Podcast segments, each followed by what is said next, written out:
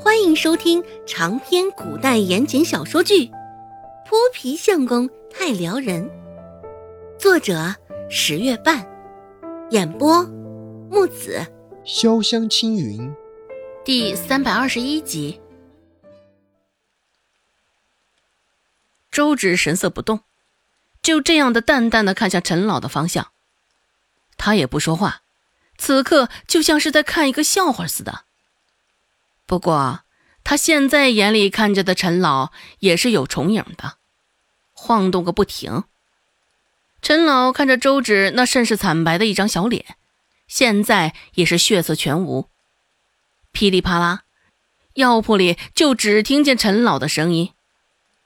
陈老反应过来，也是觉得挺尴尬的，耳边回荡的全都是他的声音。现在看到周芷的眼神。陈老自己都觉得他像是一个笑话一样，也是挺无趣的，就像一拳头打在棉花上，软绵无力。药铺中的伙计不时的看向陈老的方向，又看看周芷的方向，只是甚是默契的，都甚是瞧不起陈老这般行径，心疼周芷现在这般模样，人家都生病了，还这般咄咄逼人。真不像是个人会干的事儿，也是嗓子说的干了。陈老收了音，走到一旁倒杯水润润嗓子。只是一伙计快他一步，将水壶拿走了。见陈老满脸不快，似是要发作的模样，那伙计扯了扯嘴角，浮出一抹笑意。伙计说道：“陈老，你现在也不像周芷一样生了病，还是少喝点水吧。”少摆出一副享受的做派来，若是让别人瞧见了，指不定会误会了你。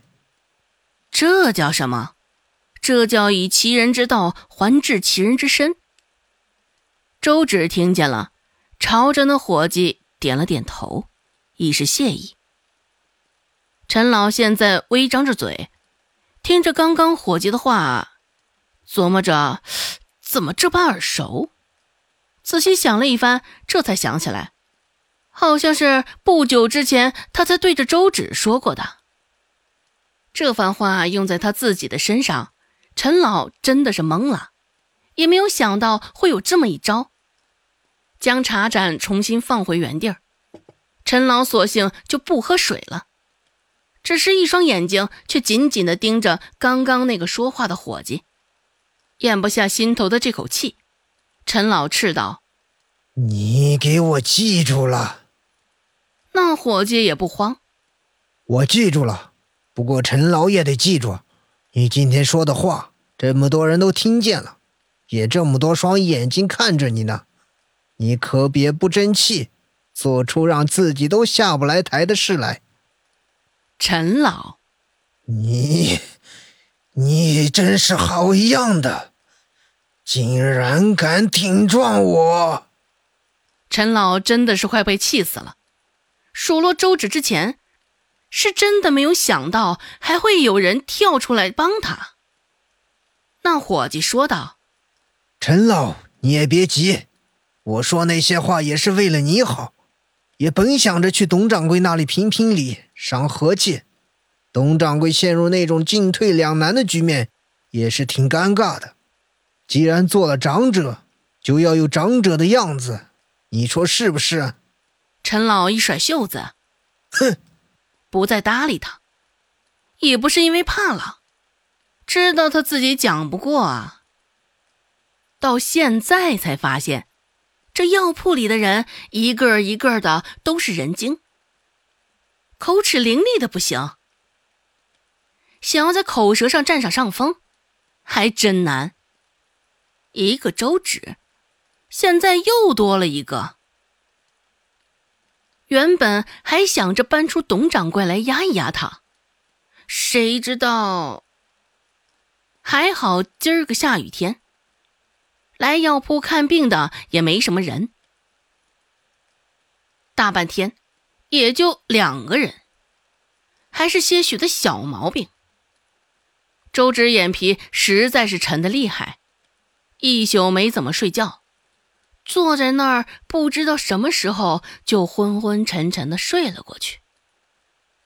醒过来的时候，眼前的光线亮了不少，只是还是阴沉，屋外的雨依旧淅淅沥沥的，没有要停的意思。周芷睁开眼，就察觉到来自身旁陈老的视线，带着不满，带着不悦，也只是不能说些什么。瞅着现在到饭点了，周芷也直接忽略陈老，往门口外走了。陈老在他背后貌似还说了什么，只是没有听清楚他的话，周芷也没有放在心上。周芷站在门口。定定的看了片刻门外的雨，与昨天晚上相比，这雨势貌似大了些。地上也是潮哒哒的，没有一块干的。潮湿的冷空气争先恐后的钻进周芷身体，原本晕晕乎乎的脑袋，现在呼吸了两口凉气之后，倒是有了几分的清醒。致远酒楼不远，思索了片刻。周芷也没有穿上那件厚重沉闷的蓑衣，只是随意的带了一顶斗笠，就冲进了雨幕中。这回柳青青也没有来致远酒楼，这倒是正中了周芷的下怀。今儿个精神不济，着实是受不了人的逼逼赖赖。若是再听多了话，指不定周芷就吐出来了。不过柳青青不在。温志安在呀，温志安也不是个话少的。周芷甫一出现，温志安便叫唤了起来。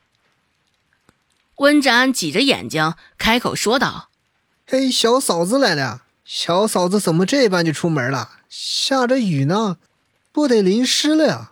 淋湿的是你身，疼的可是寒生的心啊！”一如既往。还是温志安该有的腔调，油腻、肉麻、恶心。温志安对周芷说话也是有一种特色，喜欢用“小嫂子”三个字开头。什么叫开口贵？大抵就是温志安这种了。本集播讲完毕，感谢您的收听。感兴趣，别忘了加个关注。我在下集等你哦。